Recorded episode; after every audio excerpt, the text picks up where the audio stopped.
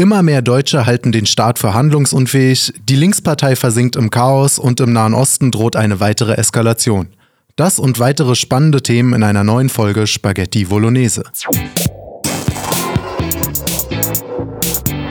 Spaghetti Bolognese. Hallo und herzlich willkommen zu Spaghetti Bolognese, dem Volontärs-Podcast der Jungen Freiheit hier vom Hohenzollerndamm aus Berlin. Ich freue mich, dass ihr alle eingeschaltet habt. Mein Name ist Vincent. Neben mir sitzt diesmal nicht Lorenz, sondern Flo. Ihr kennt ihn noch aus den ersten Folgen. Er ist kein Volontär mehr, sondern mittlerweile Redakteur und ist eingesprungen, weil Kollege Lorenz im Urlaub ist. Wie geht's dir? Du sagst es, Vincent. Die Hörer und Hörerinnen kennen mich. Moin Moin sag ich dir oder wie die Jäger sagen, Hallihallo.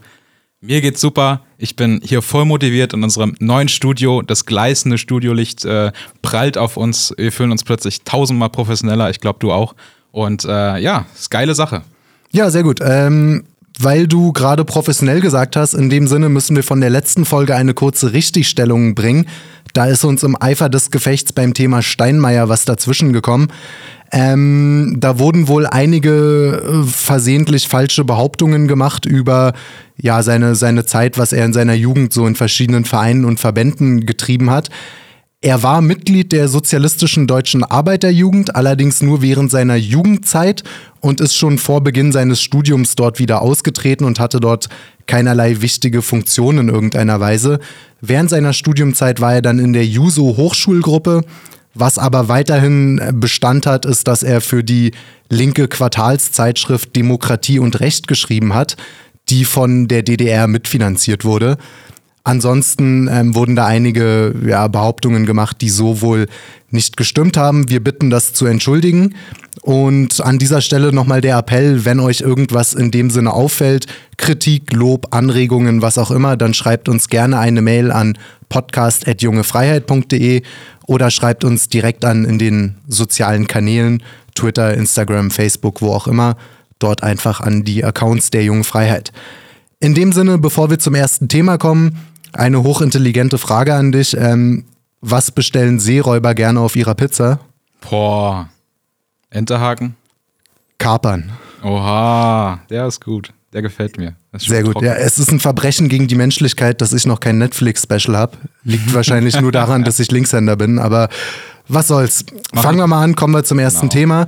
Du hast dich schlau gemacht, die Linkspartei zerbröselt zurzeit ein bisschen. Liefer uns doch mal ein anderes, lieber Flo. Was war da los? Na gut, diesen Prozess kann man ja jetzt schon seit Wochen und Monaten quasi in Zeitlupe beobachten.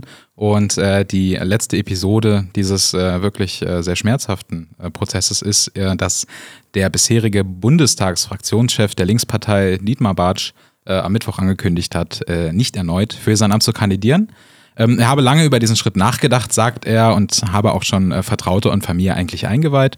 Ähm, der Entschluss an sich sei schon ziemlich lange bei ihm da gewesen. Also er meinte, äh, schon vor der Bundestagswahl im September 2021 hatte er gemeint, dass er das jetzt nicht nochmal äh, eine Periode lang machen möchte.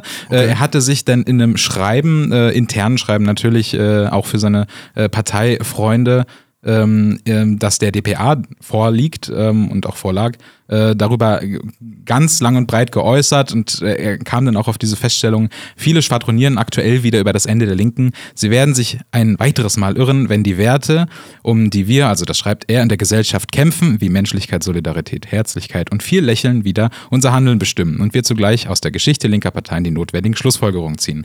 Das heißt, äh, ich ziehe da mal kurz ein Fazit. Äh, ihr schafft das schon irgendwie ohne mich und ich habe aber wirklich äh, keine Lust mehr. Und äh, wie reagiert die Partei selber darauf? Naja, da ist zum einen natürlich äh, die äh, Doppelspitze. Wir erinnern uns, sowohl Partei als auch Fraktion haben zwei Leute an der Spitze. Ja. Das ist bei der Fraktion im Bundestag Amira Mohamed Ali, die Anfang August, und da kommen wir später noch drauf, ähm, auch schon den äh, quasi das Handtuch geworfen hat. Und äh, bei der Partei Janine Wissler und Martin Schirdewan. Und die beiden haben natürlich äh, dem Dietmar Bartsch gedankt für die Zusammenarbeit, äh, die Offenheit und die klaren Worte. da gibt es auch andere, wie die Bundestagsabgeordnete und Jungpolitikerin von der Linkspartei Heidi Reich Reicheneck, die hat sich auch ganz doll bedankt, äh, auch für seine Art, äh, dass er immer ein offenes Ohr hat und für den Umgang auf Augenhöhe. Also es scheint schon so zu sein, dass Dietmar Bartsch äh, äh, persönlich bei vielen Fraktionsmitgliedern sehr wohl gelitten war. Ich glaube, äh, es war Matthias Döpfner, der auch getwittert hat, mit Dietmar Bartsch verlässt der letzte Erwachsene die Linkspartei. Ich weiß gar nicht, ob das äh, Matthias Döpfner Ir oder das Ulf hohes, Poschardt war. Ja, stimmt, du hast recht, es war Ulf Poschardt, aber ich, ich fand es äh, am, amüsant, weil weiß, da ist ein bisschen ja. was dran. Weiß ich natürlich nicht, ob, äh, ob äh, Dietmar Bartsch jetzt auf das Lob viel gibt, aber. Äh, aber es ist natürlich trotzdem, wenn das über alle möglichen Grenzen hinweg anerkannt wird, ist es natürlich schon was wert. Es gibt natürlich auch andere, wie der wirtschaftspolitische Sprecher der Linksfraktion Christian Laie, der hat vor einer Vergrünung der Partei gewarnt und ex-linken Politiker Fabio De Masi hat es dann ganz auf den Punkt gebracht für sich selber. Bon Voyage, Linkspartei, twittert er. Jetzt kommt nur noch der Insolvenzverwalter. Tja, und in der Tat, Bartsch war ein wichtiger Partei, äh, Parteipolitiker. Er war eigentlich seit Stunde 1 dabei, ähm, ist 1977 äh, schon, also vor der Existenz der eigentlichen Linkspartei, der Nachfolgepartei, äh, der SED ist der SED beigetreten, war dann lange Zeit tatsächlich als Redakteur für die Junge Welt äh, tätig und war sogar Geschäftsführer äh, der marxistischen Tageszeitung, war ganz später auch kurz beim Neuen Deutschland, äh, ist also von, vom, vom Berufsweg gibt es da sogar Überschneidungen zu uns beiden. Also äh, böse Zungen würden sagen, der Mann kann pleite. Äh, ja, es ist. Äh, Wenn ich so an die das ist, äh, ans neue Deutschland denke. Das neue Deutschland hat ja auch gerade eine, eine, eine Finanz- und, und Wirtschaftskrise, eine persönliche, und äh, die haben sich jetzt eine interessante Kampagne, fällt mir gerade dabei ein, ausgedacht. Äh, und äh, so als äh, quasi Oppositionsblatt von links äh, haben stickern die jetzt, wir haben schon mal einen Staat kaputt gemacht. Also in Anlehnung quasi an das Ende der DDR. Äh, ist ganz originell. Äh, nun ja, und äh, der Hase liegt natürlich jetzt äh, in der aktuellen Geschichte da im Pfeffer, dass natürlich äh, jetzt die Fraktion ohne Führung da steht, also kopflos. Ähm, denn äh, Mohammed Ali, Hamira Mohammed Ali hat Anfang August schon gesagt, dass sie jetzt im September nicht noch weiter die Funktion übernehmen wird. Jetzt gucken natürlich alle wie das äh, Kaninchen auf die Schlange ähm, äh, im September, wer da jetzt kommt. Und ehrlich, äh, selbst der Bundesgeschäftsführer der Linkspartei, äh, Tobias Bank, hat gesagt, wir haben keinen Plan, wer da jetzt aufrücken soll, weil so dick ist die Personaldecke dann auch nicht. Ähm, mit Jan Korte kann ein parlamentarischer Geschäftsführer seinen Posten auch nicht so einfach verlassen. Und da herrscht schon ziemliche Ratlosigkeit und das sieht halt wirklich aus wie eine zerbrechende Partei und über allem schwebt halt das Ding mit Sarah Wagenknecht. Und je nachdem, wie diese Entwicklung sich in Zukunft entwickelt, wird natürlich auch äh, der Fraktionsvorsitz entschieden. Und das ist, finde ich, interessant, wie das alles unter diesem riesigen Vorbehalt steht. Eben, wie die Partei in Zukunft sich entwickelt, ob sie sich spaltet, ob eine Wagenknecht-Liste kommt oder nicht. Und äh, ich finde, das ist schon äh, extrem interessant, was da passiert. Ja, absolut. Ich glaube, es war ein sehr, sehr großer Fehler der Linkspartei, der aber auch schon 15 Jahre zurückliegt, sich im Prinzip auf das Charisma und die, die intellektuelle Begabung und die persönliche Popularität von zwei Leuten zu verlassen, nämlich Gysi und Wagenknecht. Und wenn die dann erstere aufgrund von, von ja, langsam ähm, Pensionistenalter und äh, zweitere dann wegen persönlichen Verwer Verwerfungen wegbrechen, dann haben die halt niemanden mehr. Das ist ja äh, äh ironisch ist eigentlich, weil äh, diese Doppelspitze damals ja genau äh, eingeführt wurde, um nicht personenzentrierte Politik zu machen. Und ja. Jetzt äh, ist eben das zum Beispiel auch ein Problem, die Fixation und Fixierung auf äh, Personen. Also es ist schon alles relativ happig. Ähm ja, und das ist natürlich auch generell ein Zeitgeistproblem, dass die politische Linke sich komplett dem Klima verschrieben hat. Und die klassischen Arbeiterthemen, das ist ja auch in den meisten anderen westlichen Demokratien so, weniger angepackt werden. Und die, äh, dadurch, dass die Grünen nun mal das Original sind, also die, die Coca-Cola, mhm. kommen halt immer weniger Leute zur Pepsi, zur Linkspartei in dem Fall. Und äh, ja, da, da haben sie meiner Meinung nach Fehler gemacht, die schon sehr, sehr lang zurückliegen. Und das war halt ein schleichender Prozess, der jetzt ähm, ja immer weiter voranschreitet. Ja, muss man gucken, wie sich denn die im, im schlimmsten Fall für die Linkspartei eben diese beiden äh, Parteien eben einmal die äh, Rakete-Linke und einmal die Wagenknecht-Linke, wie die sich denn jeweils entwickeln. Kann ja auch sein, dass die Rakete-Linke durch die Decke geht und die Wagenknecht-Linke absäuft, kann auch umgekehrt sein. Äh, das ist ja das Spannende daran. Das stimmt, ja. Ich würde sagen, wir kommen mal von der Linkspartei zu anderen Katastrophen, nämlich im Nahen Osten droht eine neue Eskalation. Die jordanische Armee hat innerhalb der letzten Woche gleich zwei Drohnen aus Syrien abgeschossen. Es waren jeweils unbemannte Drohnen, aber der, der Inhalt der, der Drohnen war brisant. Am vergangenen Samstag war es eine Drohne, die ähm, Crystal Meth beladen war, also eine schwere, potenziell tödliche Droge. Genau, davon hat die jordanische Nachrichtenagentur namens Petra berichtet. Die Agentur hat sich auch auf eine Quelle innerhalb des jordanischen Militärs berufen, wonach das Flugobjekt, Zitat, unter Kontrolle gebracht und abgeschossen worden sei und die Drogen dann den zuständigen Behörden übergeben wurden. Ähm, interessant daran ist, dass Assad, ähm, um zurück in die Arabische Liga zu kommen, nach über zwölf Jahren Ausschluss, angekündigt hat, besonders hart gegen Schmuggel von Drogen und Waffen aus seinem Land vorzugehen. Und das war ein sehr, sehr wichtiger Faktor für die Wiederaufnahme nach zwölf Jahren Ausschluss von Syrien. Das kommt dementsprechend natürlich überhaupt nicht gut an. Jordanien wirft seinem Nachbarland wiederholt vor, keine ernsten Bemühungen dagegen vorzunehmen. Genau. Assad hat davor in einem Interview gegenüber Sky News Arabia noch gesagt, dass die Türkei eigentlich schuld daran sei, weil die aus geopolitischen Interessen weiterhin versuchen würden, die Gewalt in seinem Land anzuheizen dass äh, Flüchtlinge oder, oder Migranten, die in Europa oder in anderen Ländern sind, jederzeit Amnestie bekommen werden und händeringend gebraucht werden für den Wiederaufbau des Landes und dass sie selbstverständlich hart gegen jede Form von illegalem Schmuggel in Nachbarländer vorgehen würden. Genau. Jetzt wurde wieder eine Drohne abgeschossen, diesmal allerdings mit Sprengstoff beladen. Die Situation ist dadurch entstanden, mehr oder weniger, das war in Syrien nicht immer so, dass 2013 dort halt der Bürgerkrieg ausgebrochen ist und infolge von westlichen Sanktionen das Assad-Regime ja halt versuchen musste, sich, sich, da, sich da auszurüsten.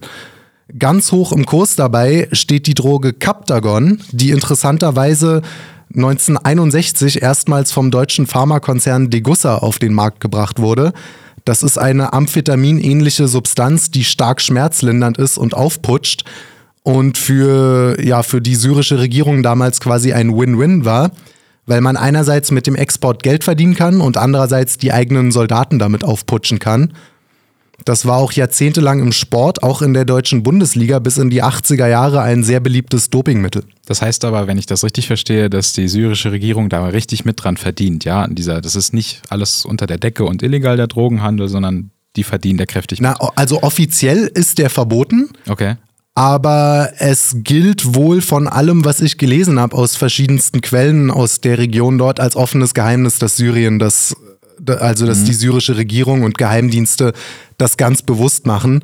Jordanien hat natürlich auch das Problem, dass sie genau zwischen, also die haben eine Grenze zu Syrien und zu Saudi-Arabien. Mhm, mhm. Und die kürzeste Strecke von Syrien über Jordanien bis Saudi-Arabien sind gerade mal 580 Kilometer. Das ist vergleichbar mit der Strecke Berlin-München.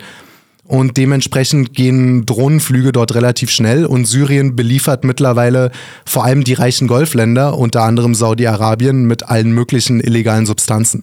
Und hat sich richtig zu einem Narkostaat entwickelt in den letzten zehn Jahren. Das heißt, dass der Nahe Osten jetzt äh, ein Drogenproblem hat? Ja, ja. So hatte ich den Nahen Osten nicht abgespeichert tatsächlich. Ja, es ist immer das eine, was man, was man predigt und das andere, was man hinter verschlossenen Türen macht. Das ist dort tatsächlich sehr weit verbreitet das ist so weit verbreitet, dass sogar im März 2023 das US-Außenministerium Sanktionen verhängt hat, also nochmal zusätzliche Sanktionen gegen Mitglieder der Assad-Familie, eben weil sie ihnen ähm, den Kaptagon-Schmuggel im großen Stil vorwerfen. Oha. Interessant finde ich an Syrien auch, dass das seit 1963 ein, ein Parteiensystem ist mit der Baath-Partei deren Vorsitzender vor Assad sein Vater war, Hafiz al-Assad. Und ja, 2011 ist dann dieser Bürgerkrieg dort ausgebrochen. Syrien hat etwa 22 Millionen Einwohner und die Politik der Baath-Partei, auch das ist relativ ein, ein Unikum im Nahen Osten, ist explizit säkular. Die Partei heißt übersetzt Arabische Sozialistische Partei der Wiederentwicklung.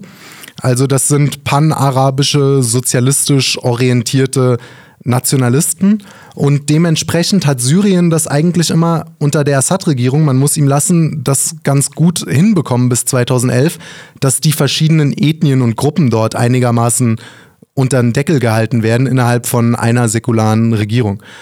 In Syrien leben ethnisch betrachtet etwa 90 Prozent Araber und 10 Prozent Kurden. Dazu gibt es winzige Minderheiten von Armeniern, Tscherkessen, Aramäern, Assyrern und so weiter, aber hauptsächlich Araber und Kurden. Die religiösen Gruppen in Syrien sind zu 74 Prozent sunnitische Muslime, etwa 12 Prozent Alawiten, dazu gehört die äh, Herrscherfamilie von Assad, etwa 2 Prozent Schiiten und 1 Prozent alle anderen, darunter auch einige wenige Christen.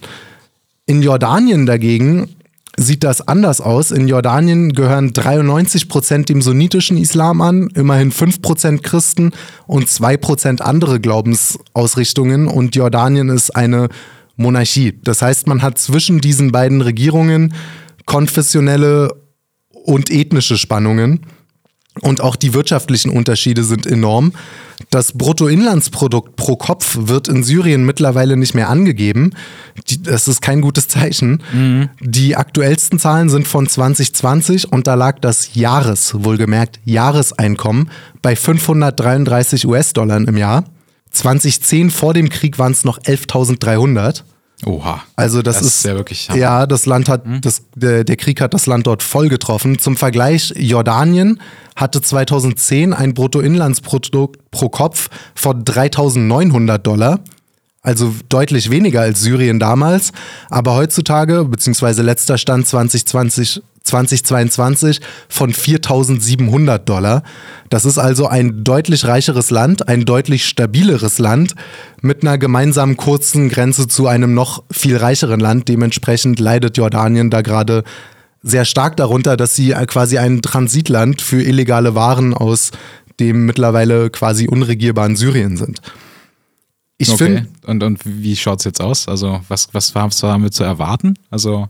Mm, wir haben zu erwarten, dass wahrscheinlich äh, der Libanon und Iran, die traditionell mit Syrien eng verflochten sind, und die Russen, die dort ihren letzten ähm, Militärstützpunkt zum Mittelmeer haben, dass die sich auf die Seite von Assad stellen werden und dass äh, die ganzen US-amerikanisch ja, und unterstützt, nenne ich mal, diese ganzen US-nahen Staaten, die sunnitischen Monarchien dort, Saudi-Arabien, Katar und so weiter, dass die sich auf die Seite von Jordanien stellen werden und dass zu hoffen bleibt, dass die das diplomatisch gelöst bekommen.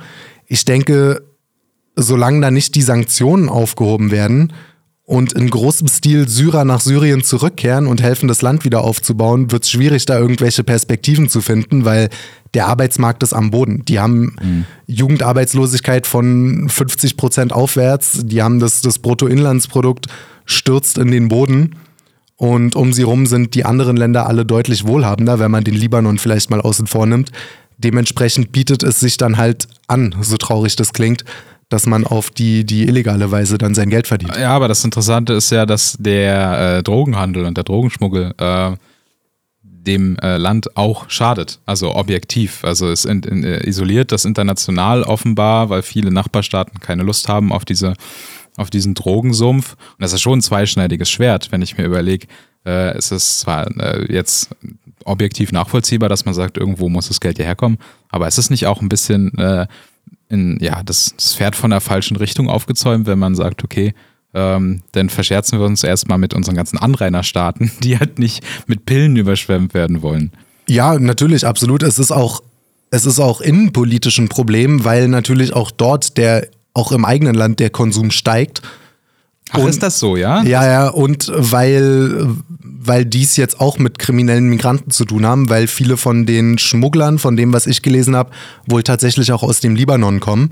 Dementsprechend der normale Syrer auf der Straße leidet auch unter diesen Verhältnissen.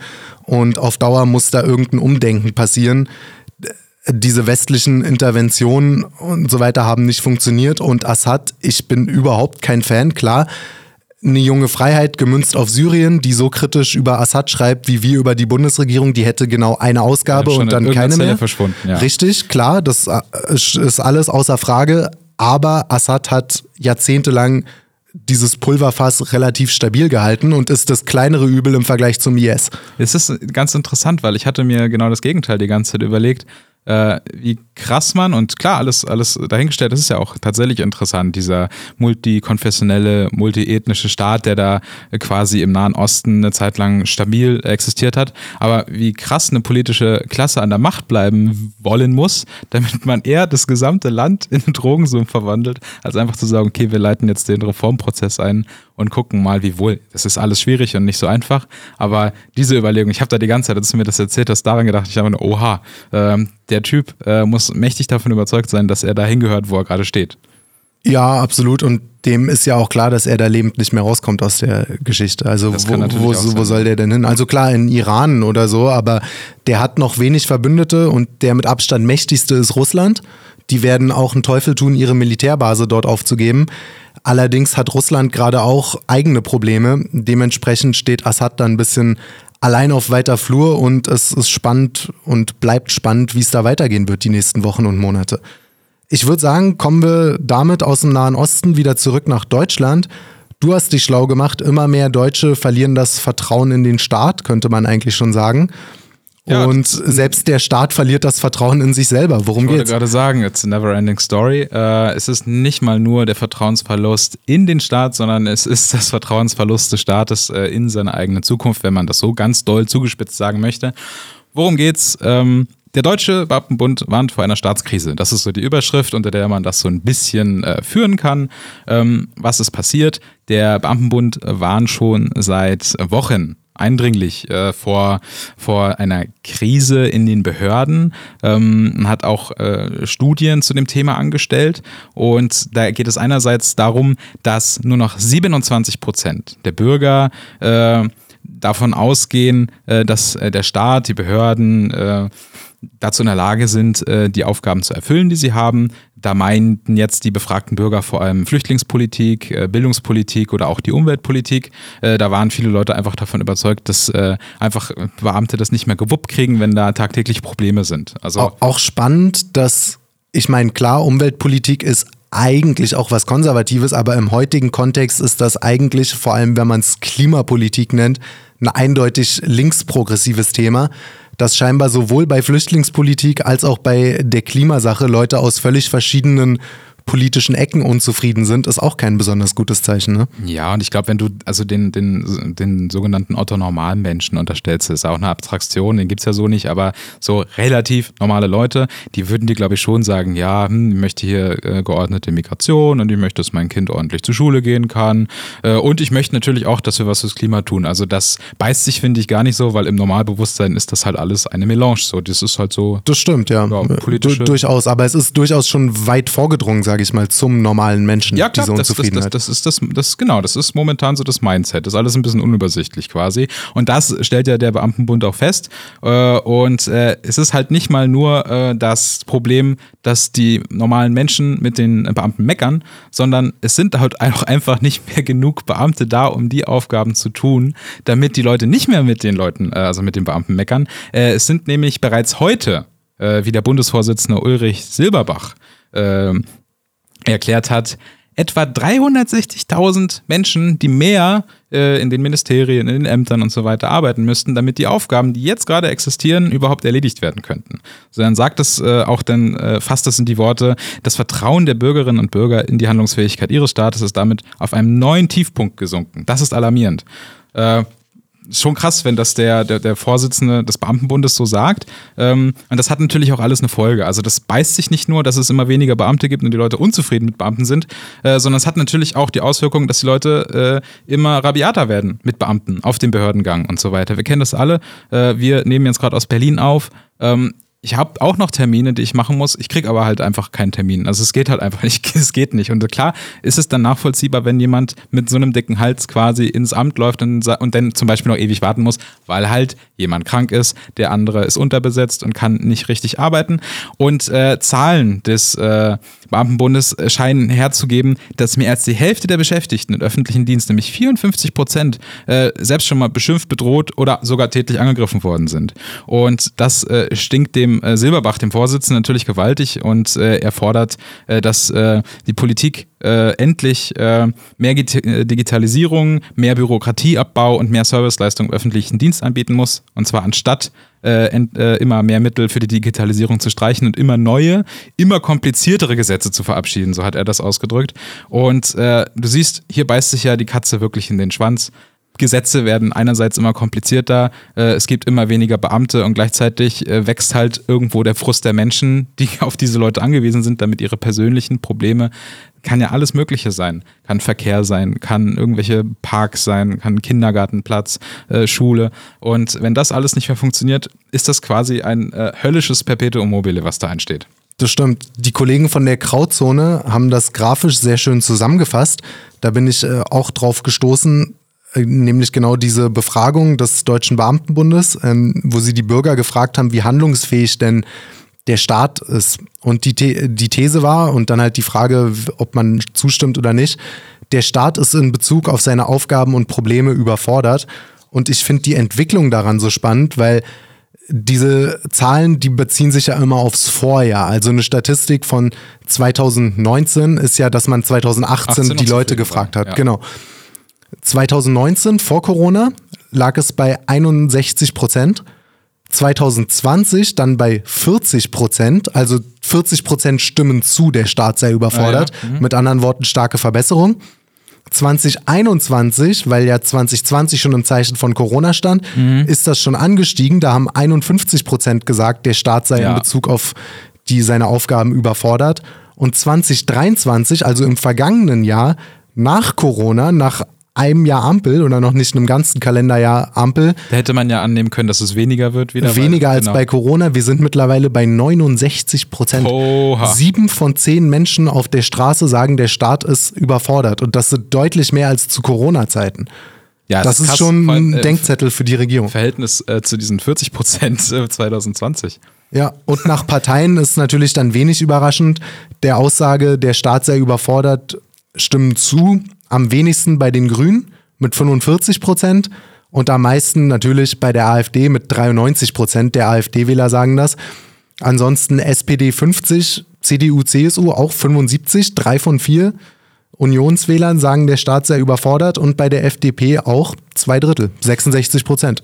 Obwohl jetzt die Behörden ja nicht äh, politisch irgendwie in eine bestimmte Richtung versagen, sondern ja, äh, wenn es nicht funzt, dann funzt es halt nirgendwo. Und äh, ich kann mir auch super gut vorstellen, dass es bei Corona irgendwelche äh, super Waxer gab, äh, die einfach äh, der Meinung waren, ah, die Behörden kriegen das ja gar nicht äh, hierhin, alles zu kontrollieren und bla bla. Oder äh, Stichwort Umwelt äh, und Klimaschutz, ah, hier die Autobahn, die Behörden müssen eingreifen und dann tun sie das nicht. Also sie scheitern ja nicht mal nur in eine Richtung nicht, äh, sondern es ist ja auch nachvollziehbar, wenn du halt nicht mehr so viele hast, dann wird halt keine Aufgabe mehr richtig erfüllt.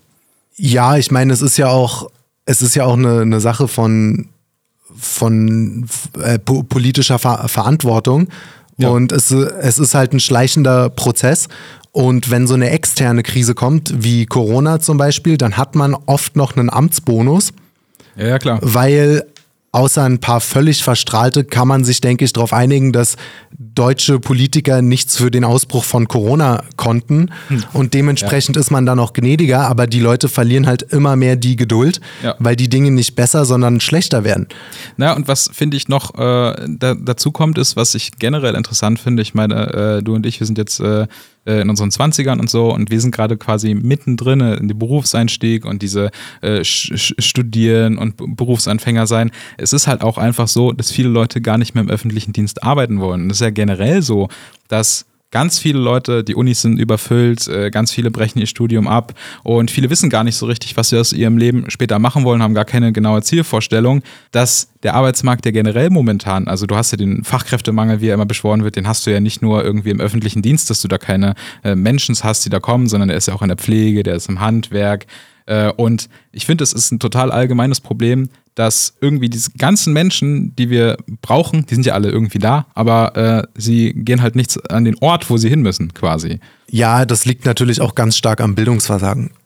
Ja, und es liegt aber auch. Ich meine, ich mein, schau dir, schau dir einfach mal eine Sendung von Dreisat an. Ich glaube, frühe 70er Jahre, philosophisches Gespräch, Platon gegen Sokrates. Da raucht dir der Kopf. Du musst, ja, auf, du musst auf Pause drücken und ich und dir und denkst dir da manchmal, also mir ging es so, ey, da bin ich zu blöd für. Das habe ich jetzt nicht verstanden. Wann musstest du zuletzt bei irgendeiner öffentlich-rechtlichen Produktion mal auf Pause drücken? Find, ja. Kika 2005 hat Kindern noch inklusive der chemischen Formeln erklärt, wie eine Photosynthese entsteht. Und hm, heutzutage diese, und so. ja, ja, und heutzutage diese Infantilisierung schreitet da voran, was uns im Schulunterricht und bei Funk und auch an, an Unis in Genderstudiengängen, was da für eine Schwurbelei teilweise gelehrt wird, statt und inklusiver Schulunterricht und so weiter, statt harte Matheformeln und ähm, bisschen preußische Tugenden. Ja, das ist natürlich ein langsamer Abstieg, aber so langsam spüren wir den. Ich finde das ganz witzig, weil ich das ganz anders sehen würde als du. Ich finde das gar nicht, dass es das irgendwie ein Bildungsverfall oder so, sondern ich finde einfach, dass unsere Arbeitswelt, also äh, jetzt nicht mal nur hier auf den Journalismus bezogen, sondern generell sich einfach in den letzten Jahren krass geändert hat. Also äh, es war selten äh, etwas so wichtig, wie sich spontan in völlig neue Funktionen, auch die man noch nie gemacht hat, reinzufinden, völlig flexibel zu sein. Und äh, das sind halt Anforderungen, und zwar auch über Beruf Berufssparten hinweg. Also wie äh, krass nachgefragt sind denn auch Quereinsteiger, nicht nur aus Notlage, sondern auch einfach, weil es irgendwie äh, sexy oder cool ist, schon ganz andere Sachen gemacht zu haben. Und diese Anforderung, dass man einfach irgendwie alles machen kann, äh, schlägt sich dann natürlich auch in dem Unwillen vieler junger Menschen wieder, eine wirkliche Qualifikation zu erreichen, weil die wird auch im Arbeitsmarkt gar nicht mehr abgefragt, weil im Zweifelsfall, wenn wieder Stellen eingestrichen wird, man eh wieder was völlig anderes in einem völlig anderen Unternehmen, in einem völlig anderen Bereich machen muss.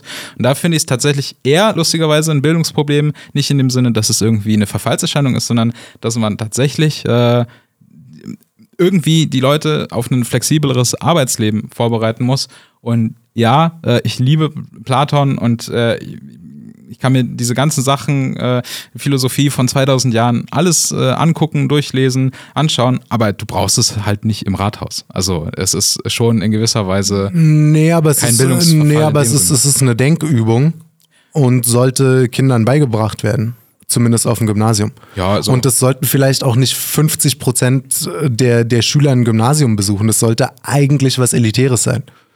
Ja, das ist richtig, das stimmt. Aber lustigerweise sind ja die meisten Berufe, die heute angesagt sind, eben diese über die Gymnasiallaufbahn. Also keiner will heute mehr Handwerker werden oder, oder irgendwie äh, Pfleger, sondern alle wollen irgendwie irgendwas mit Medien machen. Alle wollen irgendwie was mit Menschen, sozial, äh, ähm, und so weiter. Und das ist ja, das ist ja gar nicht mal so, dass die alle aufs Gymnasium kommen, weil die irgendwie höhere Allgemeinbildung haben wollen, sondern die wollen einfach einen Beruf machen, der übers Gymnasium erreicht wird. Das ist das Interessante.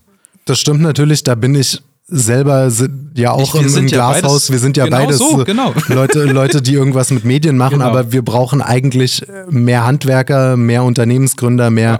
kompetente Leute in diesem Land und das sehe ich gerade ein Schon bisschen. Wir beide haben bei dieser Aufgabe versagt. Das stimmt, ja, da, da haben wir versagt, aber dafür sind wir Journalisten, um zu meckern und aufzuzeigen, was falsch läuft. Genau, aber nicht bei uns selber. Zwei hochkompetente Leute, die sich seit längerem in der Wolle haben, sind der gute Elon Musk und Mark Zuckerberg. Oh ja. Da geht es seit Monaten wild hin und her.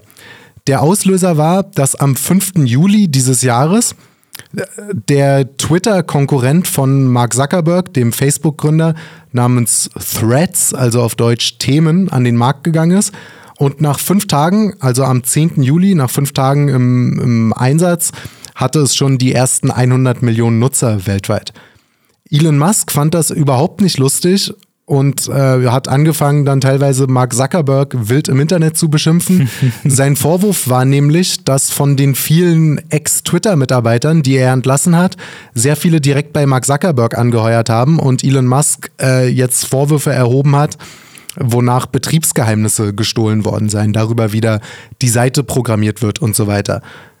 Irgendwann hat Elon Musk dann im Scherz getweetet, oder was heißt, man weiß es bei Elon Musk ja nicht so oft, was der Mann ernst meint und was nicht, dass er Lust hätte, sich mit Mark Zuckerberg mal äh, im Octagon zu treffen und sich, ähm, also im, quasi im, im Boxring, aber für Free Fighter zu treffen und das Ganze in einem Kampf auszutragen. Zuckerberg sagte dazu, dass er bereit sei dafür und seitdem werden lustige Memes im Internet gepostet und Leute freuen sich darauf und so weiter. Wann war das ungefähr, dass er das, äh, die Herausforderung Das, das war Anfang Juli dieses Jahres ah, okay. und und das ging dann alles innerhalb von, von wenigen Tagen. So Mitte Juli oder so hat, äh, haben Zuckerberg und Musk sich dann zum ersten Mal öffentlich dazu bekannt, dass sie diesen Kampf gerne machen können. Der Präsident der UFC, also von diesem Käfigkampf riesigen Sportverband. Dana White, der ist übrigens politisch ein stabiler Typ. Der hat äh, sich öfter auch schon zum Konservatismus bekannt und so weiter und sich gegen politische Korrektheit ausgesprochen der hat dann ein Video von sich selber gepostet mit einem T-Shirt, wo Elon Musk und Mark Zuckerberg drauf sind in Kampfsportler-Kämpferpose. Hm.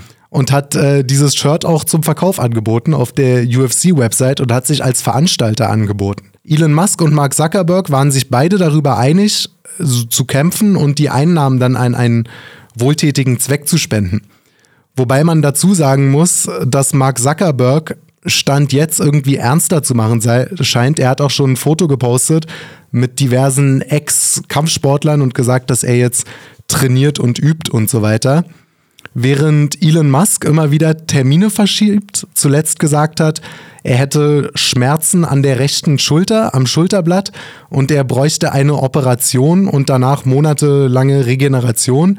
Und er würde gerne erstmal einen Testkampf in Zuckerbergs Garten veranstalten unter Ausschluss der Öffentlichkeit. Also es ist alles ich sehr stell skurril. Ich mir einen Testkampf im Garten vor. Dann sitzt man so, ja, aber ohne Gürtel. Ja, okay. Ohne Kneifen. Ja, ich, ich Ohne Haare ziehen. Das ist eine komische Einstellung für jemanden, der so große Töne spuckt. Äh, sie, sie haben sich, es war schon durchaus amüsant, die haben sich nämlich auch dann immer wieder so Spitzen hin und her geworfen. Elon Musk hat angeboten, auf seiner Plattform Twitter, die mittlerweile X heißt, das Ganze live zu streamen, damit Leute aus aller Welt live diesen Kampf sehen können.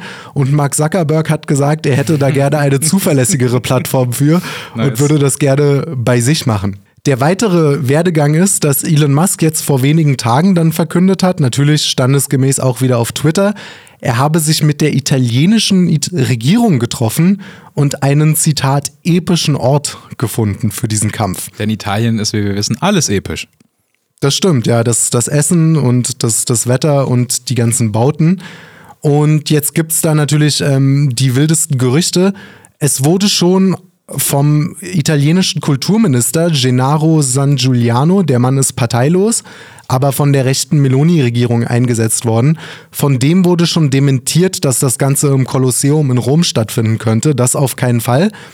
Aber es gibt die Gerüchte, ob da andere antike Städten genutzt werden, wie zum Beispiel die Arena von Verona oder das Amphitheater von Pompeji. Tja, hoffen wir mal, dass die äh, Männer dabei nichts kaputt machen während ja, des Kampfes. Hoffentlich. Also, um das mal kurz hier noch, noch ein bisschen sportjournalistisch abzuarbeiten. Mark Zuckerberg gilt als deutlicher Favorit. Ich dachte vor der Recherche eigentlich, dass Mark Zuckerberg der größere wäre, weil der so schlank ist.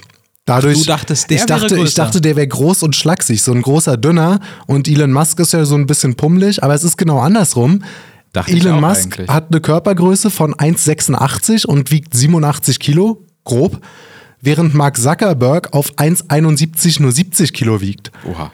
Warum ist Elon, das wäre also unter normalen Umständen auch überhaupt kein das, Kampf, der irgendwo sagen, stattfinden die würde. gar nicht in einer Liga antreten. Nach, ne? Ja, aber Elon Musk hat schon gesagt, er weigert sich dafür abzunehmen und er macht und er macht Zitat fast nie Sport, was äh, dann auch erklärt, warum er trotz deutlich größerer Körpergröße der Außenseiter ist. Denn Mark Zuckerberg macht seit Jahren Jiu-Jitsu, das ist äh, brasilianisches Ringen und Bodenkampf und hat tatsächlich schon zwei Medaillen gewonnen. Also Mark Zuckerberg ist beleckt, was Kampfsport Oha. angeht und Elon Musk halt überhaupt nicht. Dementsprechend könnte das gut passieren. Ich bin da Team Elon, aber das sollte es jemals dazu kommen, dass er da den kürzeren zieht. Elon einsteckt, ne? Das Interessante ist, finde ich, er wirkt ja dann aber doch irgendwie so, als ob Musk das Ganze richtig geil für sich kapitalisieren kann. Also es ist ja, finde ich, mehr Werbung für Musk als für äh, Zuckerberg, was da passiert. Weil alle sagen nur, hey, guck mal, der verrückte Musk, äh, der hat wieder eine neue Sache gemacht und es ist so cool und spannend, was der macht. Und ich finde es ganz witzig, dass wir irgendwie mittlerweile im Kopf von einem richtig verrückten, genialen äh, äh Milliardär leben eigentlich. Weil er kann ja alles immer in die Realität umsetzen, was er sagt. Ja, ja, äh, in Italien gibt es natürlich die große Diskussion, Konservativen gefällt das überhaupt nicht, Ach weil ja? die sagen, das sind unsere heiligen nationalen Städten, für die Italien als große Kulturnation weltweit bekannt ist. Und das wird jetzt zum Spaßort von irgendwelchen US-Milliardären. Dekadenter geht's nicht. Ich würde andererseits sagen, was gibt's eigentlich konservativeres als zwei Männer, die sich auf ehrliche Art statt sich passiv-aggressive Nachrichten zu schreiben, im echten Leben treffen, das in einem fairen Faustkampf austragen und hinterher sogar noch ähm, die Einnahmen spenden wollen an ein italienisches Kinderkrankenhaus. Also konservativer und italienisch-patriotischer geht ja kaum. Ich finde es so gesehen eigentlich gar nicht so ununterhaltsam, solange natürlich sichergestellt werden kann, dass keine antike Stätte irgendwie beschädigt wird. Philosophische Debatte mit anschließendem Scherbengericht wäre konservativer. ja, ja, na klar, aber ich meine, es ist ja etwas sehr Männliches, dass man auch Konflikte durchaus so mal austrägt und warum dann nicht mit einem Ringrichter in einem fairen Rahmen und mit Einnahmen, die gespendet werden. Und vielleicht kriegt man ja sogar junge Leute dazu, sich für Sport und Bewegung zu begeistern hätte ja durchaus was, statt den ganzen Tag vorm Bildschirm zu sitzen. Ne? Ja, obwohl man muss ja auch vorm Bildschirm sitzen, um das äh, sich anzugucken. Ja, ja, touché, touché. ich sag mal so, ich, es wäre schwach von Elon Musk, wenn er es dann nicht annimmt. Also wenn er den Kampf irgendwie platzen lässt und eigentlich kann er dabei nur gewinnen. Ja ich meine, niemand nimmt das auf einer sportlichen Selbst Ebene ernst. Genau. Ja, niemand nimmt das auf einer sportlichen Ebene ernst. Keiner von den beiden ist für, fürs Kampfsportlersein bekannt.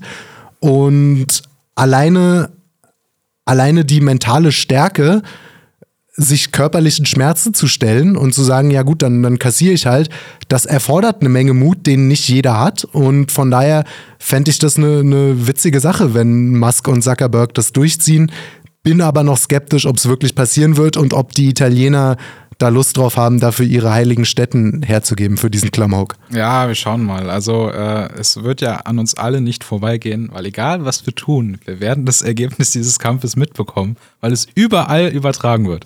Es sind wirklich historische Zeiten. Stell dir das mal früher vor, wenn sich, weiß ich nicht, irgendwelche großen Feldherren einfach mit Fäusten irgendwo getroffen hätten.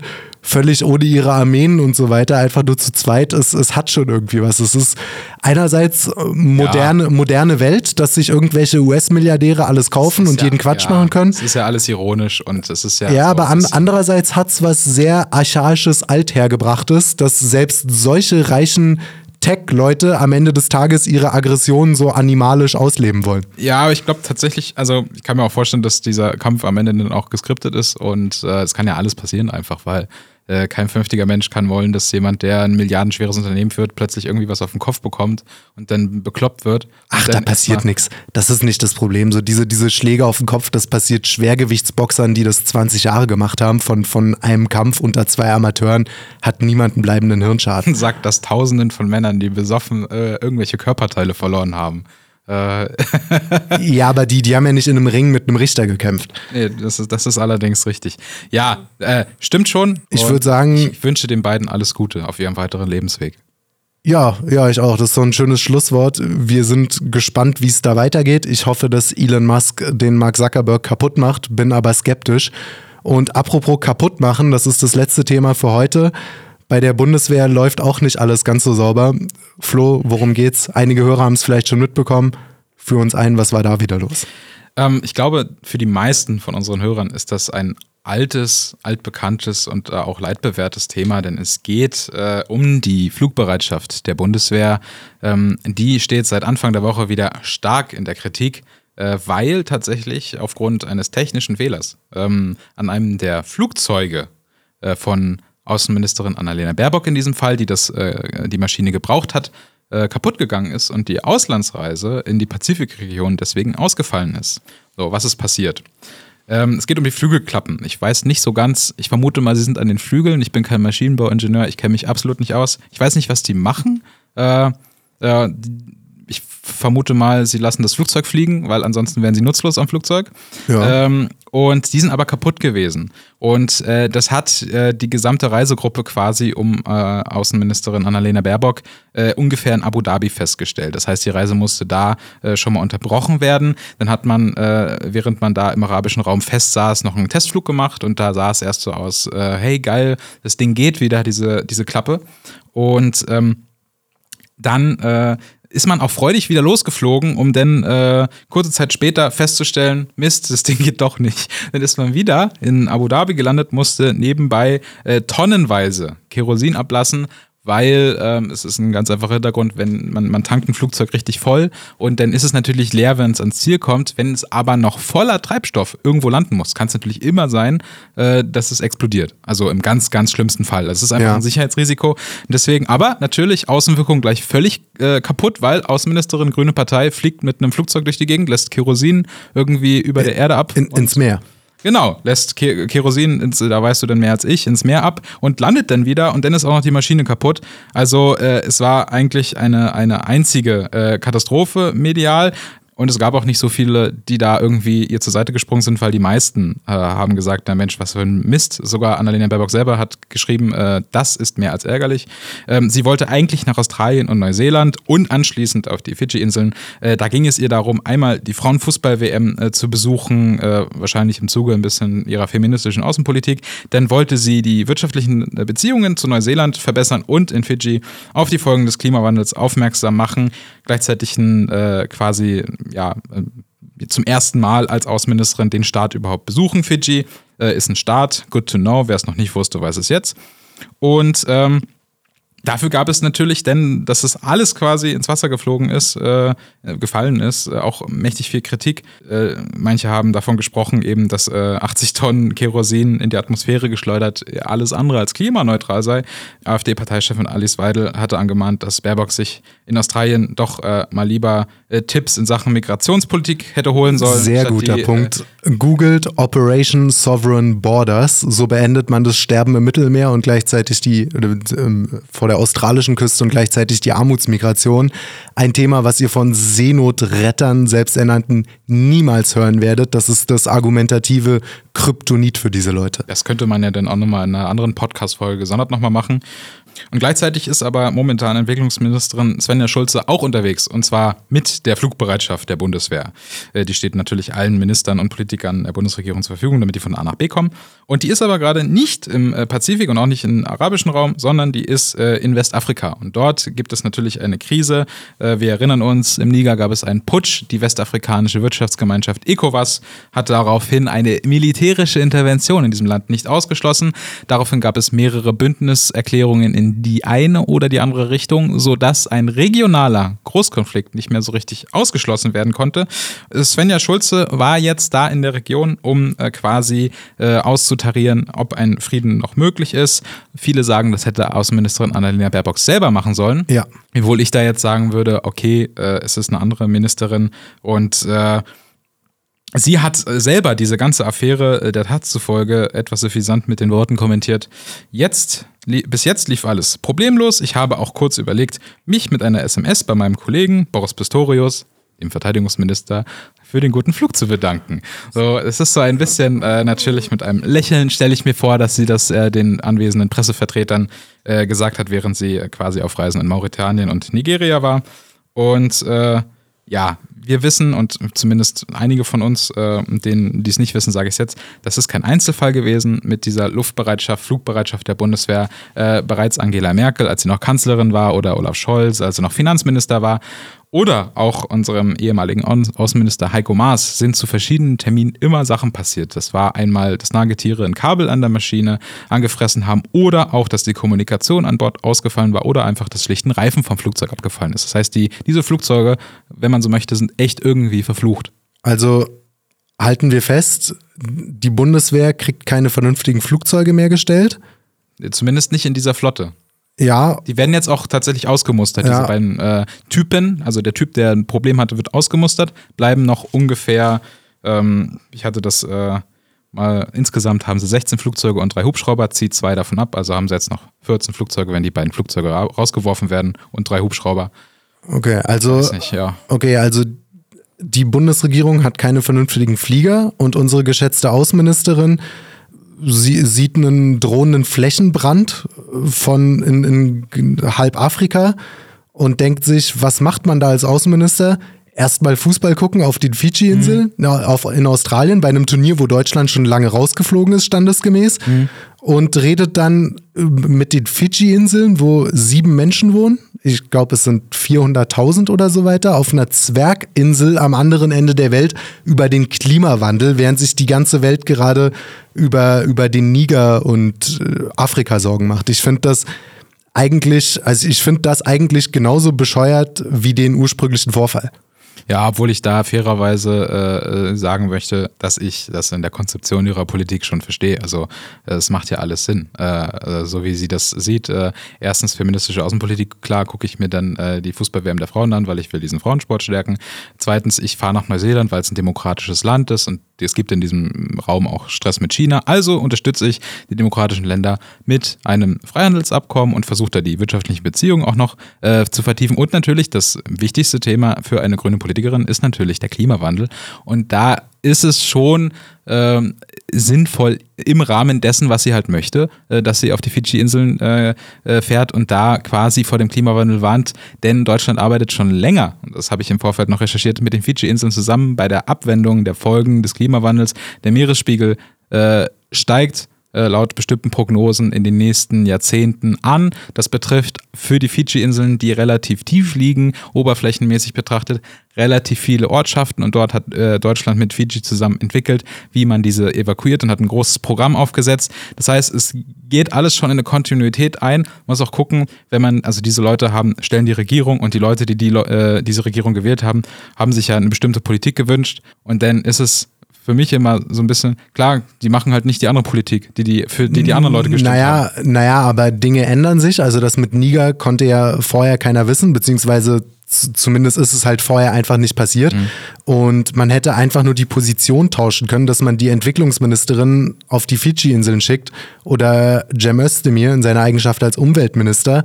Ja, Aber als gut. Außenminister, als höchster außenpolitischer Vertreter Deutschlands ja. hast du, wenn in deinem direkten Nachbarkontinent Kontinent gerade ein riesiger Krieg vor der Tür steht, nicht zur Frauenfußball-WM zu fahren. Äh, ja, Man kann von mir aus noch darüber diskutieren, wenn Deutschland im Finale steht, aber tun sie ja nicht. Nee, das war auch sehr traurig tatsächlich. Ich finde das alles sehr skurril. Ja. Nee, also ich bin da, glaube ich, milder mit Baerbock, aber äh, muss man ja auch nicht sein. Nicht? Tja, in, in dem Sinne, ich hoffe, Freunde, dass es euch Spaß gemacht hat. Mir auf jeden Fall. Mir erst. Ich freue mich, dass ich mal wieder hier war. Ja, mich, mich auch. War doch, war doch eine gute Sache. Ja, ansonsten folgt der Jungen Freiheit auf allen sozialen Kanälen, Facebook, Instagram, Twitter, schaut euch auf YouTube JFTV an, da gibt es immer wieder interessante Reportagen und Dokumentationen zu allen möglichen Themen. Kauft euch die junge Freiheit einmal die Woche in gut sortierten Zeitungsläden eures Vertrauens. Wenn ihr eher die digitalen Typen seid, dann könnt ihr euch dieselbe Zeitung auch online kaufen bei jf.de im Print-Abo. Schaut auch bei uns auf der Website vorbei. Da gibt es immer wieder spannende tagesaktuelle Meldungen zu allen möglichen Themen aus Deutschland, dem Ausland, Kultur und allem Möglichen. Wenn ihr mal in Berlin seid, besucht die Bibliothek des Konservatismus. Da gibt es jeden zweiten Mittwoch im Monat interessante Veranstaltungen zu allen möglichen abstrakten politiktheoretischen Themen. Hört euch auch deren Philosophie-Podcast Cut Echon an. Kommt gut ins Wochenende, lasst euch nicht ärgern, lasst euch nicht im Käfig verprügeln und bis nächstes Wochenende. Ciao, Leute. Es gibt uns übrigens auch bei den schlecht äh, sortierten Zeitungsläden, aber da musst du halt suchen. Spaghetti Bolognese.